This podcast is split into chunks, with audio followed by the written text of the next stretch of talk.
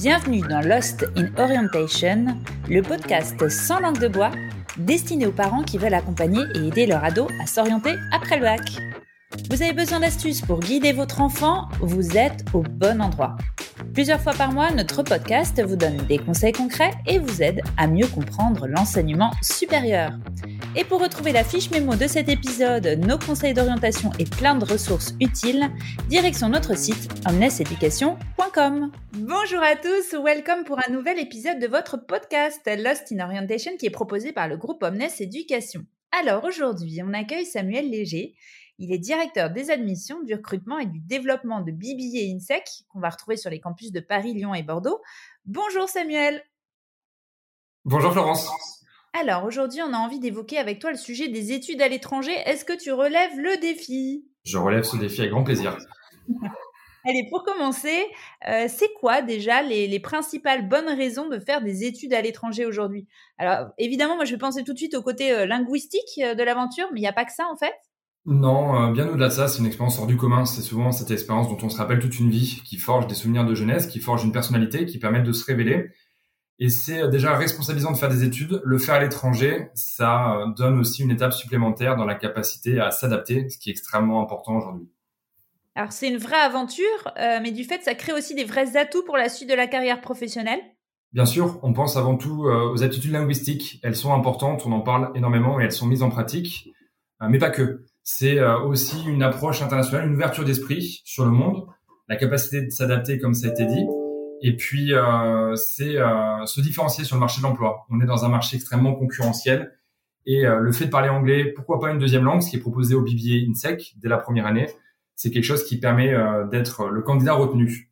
Et puis développer un réseau, c'est aussi des choses dont on parle souvent en école de commerce. Elles se mettent en pratique, la capacité à interagir et à avoir des points de connexion sur des entreprises un peu partout aux quatre coins du monde et de pouvoir s'en servir pour sa carrière professionnelle et puis euh, une façon de travailler différente de celle qu'on a appris euh, en France.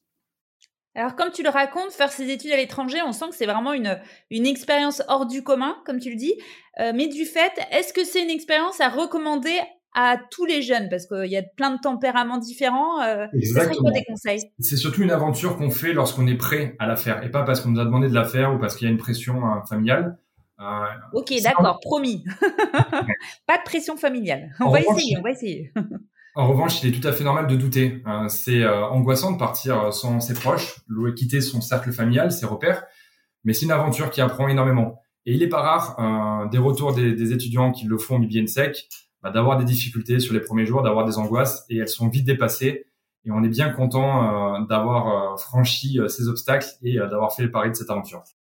Tu avais une petite anecdote à ce sujet avec une étudiante à New Delhi. Oui, je la garderai tout le temps en tête. C'est une étudiante qui est partie à 19 ans euh, en Inde. Je vous laisse imaginer aussi euh, voilà, le, décalage radical. Euh, un mois après son arrivée, elle a euh, longuement hésité et la décision a été quasiment prise le lendemain de prendre un vol direct et de rentrer à, Paris. Elle s'est accrochée, elle s'est laissée quelques jours de plus et elle a passé la plus belle expérience de sa vie, celle qui lui a le plus permis d'apprendre sur elle. Euh, on parle souvent de dépassement de soi, c'est euh, du coup euh, une expérience tangible qui est prête à être racontée auprès des recruteurs. Et c'est assez commun finalement, voilà, d'être capable aussi, lorsque c'est dans de bonnes proportions, bah, de laisser passer aussi une période d'adaptation et de se révéler après celle-ci. L'accepter et du fait bien se préparer aussi, j'imagine. Alors on va on va profiter de t'avoir sous la main. Selon toi, on commence par quoi pour préparer le voyage de son jeune? Alors, une expérience réussie, c'est une expérience préparée, c'est euh, évident. Euh, et il y a des, euh, des, des, des, bons moyens de le faire. au BB INSEC, déjà, ils sont encadrés. C'est-à-dire qu'il y a l'historique des élèves qui sont partis à l'étranger avant et ils sont mis en relation avec les personnes qui ont fait cette expérience avant. La génial. première, c'est aussi, la première, c'est aussi de bien se renseigner par rapport à, au climat actuel. Ça peut être politique, économique, religieuse, suivre l'actualité, se renseigner. Aujourd'hui, sur Internet, on a accès à beaucoup d'informations notamment en termes de sécurité, d'alimentation, euh, et puis de se préparer et de, de, limiter. Il y aura forcément une partie découverte, et c'est ce qu'on recherche dans ces aventures, mais de limiter aussi le ratio risque-avantage euh, par rapport à ça. Absolument. Et justement, euh, est-ce qu'il y a différentes façons, différentes options d'aller faire ses études à l'étranger, plus ou moins, entre guillemets, risquées, on va dire en tout cas audacieuses? Ouais, on distingue clairement deux types d'expériences. Celles qui se font en milieu professionnel, euh, elles ont l'avantage d'être moins encadrées puisque ça, c'est une négociation entre l'entreprise et l'étudiant. donc là aussi, en fonction des entreprises, elles permettent un logement, elles permettent un parcours d'intégration, mais par définition, il y a autant d'expériences différentes que d'entreprises et elles sont beaucoup plus nombreuses. La deuxième, celle que, à laquelle on pense plus communément, c'est celle d'un semestre académique, où là, c'est très encadré, puisque euh, par définition, lorsque les élèves partent, ils en accueillent. Euh, vous avez souvent des solutions de logement, vous avez euh, des indications de prix, de restauration, une vie étudiante. C'est une expérience qui est complètement différente, et c'est la raison pour laquelle Oblivion Sec, elle vient dans un second temps. L'avantage de la première, c'est que c'est un petit peu l'école de la débrouillardise. Hein. il est pas rare non plus, je vous citais l'expérience de la jeune fille qui est partie en Inde la barrière linguistique est importante. Il peut y avoir aussi la barrière de l'accent en fonction des zones dans lesquelles on se trouve. Et euh, il, est pas rare de se dire en fait sur les trois premiers jours, mais je comprends pas ce qu'il me dit. Il a pas l'air de comprendre ce que je lui dis non plus. Euh, ça va pas le faire pendant euh, la période de, ce stage. Et puis à force aussi du lâcher prise, d'être capable avec euh, une progression et des choses simples, de faire sauter cette barrière-là. Et très vite, on se retrouve pas forcément bilingue, mais opérationnel. Et c'est avant tout le but de cette expérience. C'est intéressant ce que tu dis, c'est-à-dire que souvent on se dit que la barrière de la langue, elle risque d'être plus compliquée si on est en entreprise que si on est en train de suivre des cours. Mais quelque part, tu nous dis que c'est l'inverse parce qu'en fait, on est dans l'action quand on est en entreprise. Exactement. très rapidement... il y a une interaction lorsqu'on est euh, en entreprise avec euh, la personne avec qui on travaille. On a des solutions. Euh, lorsqu'on est en cours, on ne peut pas arrêter un module et une machine qui est en route. Donc c'est la raison pour laquelle on privilégie une expérience pro en entreprise avant les études qui elles aussi ont un objectif euh, tangible, c'est celle de réussir des examens. Ouais, tout à fait. Ça, c'est super intéressant parce qu'on n'y pense pas forcément quand on est parent. C'est drôle, on a un peu euh, l'impression que c'est l'inverse. Euh, pour tirer ce, fil justement de, ce côté formation, école, etc. dont on parlait, sur les histoires d'équivalence, est-ce est que ça change des choses, le fait d'étudier à l'étranger, de faire un stage? Comment ça se passe pour les équivalences en termes de diplôme, etc. Ah, c'est un point extrêmement important. Le stage, euh, la notation qui donne des crédits évalués par l'école de française, l'école en l'occurrence de Sec. Le semestre académique, lui, il est évalué par l'université d'accueil, euh, qui se trouve, on en propose 170, on va y revenir pour le, le donc euh, quasiment tous les continents et énormément de pays. Et il y a du coup la validation de l'université d'accueil qui permet chez nous la condition sine qua non de valider son année. Très bien. Et, qu'est-ce que proposent les écoles du groupe Omnes Éducation pour permettre aux étudiants de réaliser leurs études à l'étranger? Il y a quoi euh, C'est quoi les différents modèles? c'est clairement la force du groupe Omnes à travers euh, ses, euh, nombreuses écoles et le BBNSEC qui est l'école de l'international très tôt permet euh, plusieurs expériences.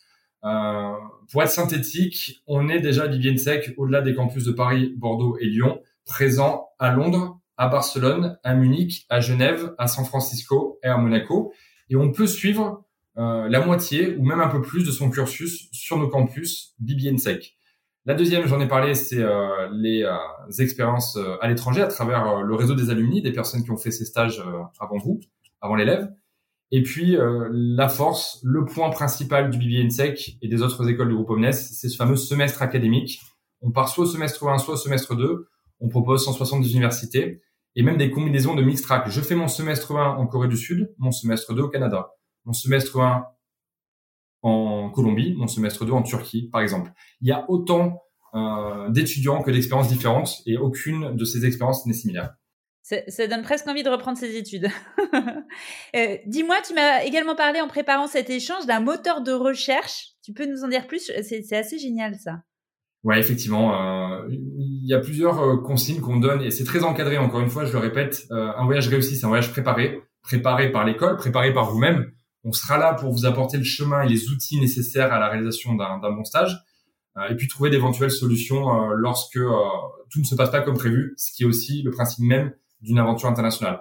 Le moteur de recherche, il permet soit de cibler une entreprise, par exemple, je veux travailler chez Pepsi et c'est vraiment l'entreprise de mes rêves ou L'Oréal, peu importe de le faire à Tokyo, à Madrid ou à Santiago du Chili. Ou l'inverse, moi mon rêve c'est euh, d'être à Los Angeles, peu importe l'entreprise. Donc on peut croiser en fonction de ces données, de ces envies, croiser les deux, et ça permet à travers LinkedIn et la base de données de l'INSEC de saisir des critères euh, qui permettent d'affiner sa recherche pour être le plus performant possible. C'est magique ça, hein c'est vraiment magique.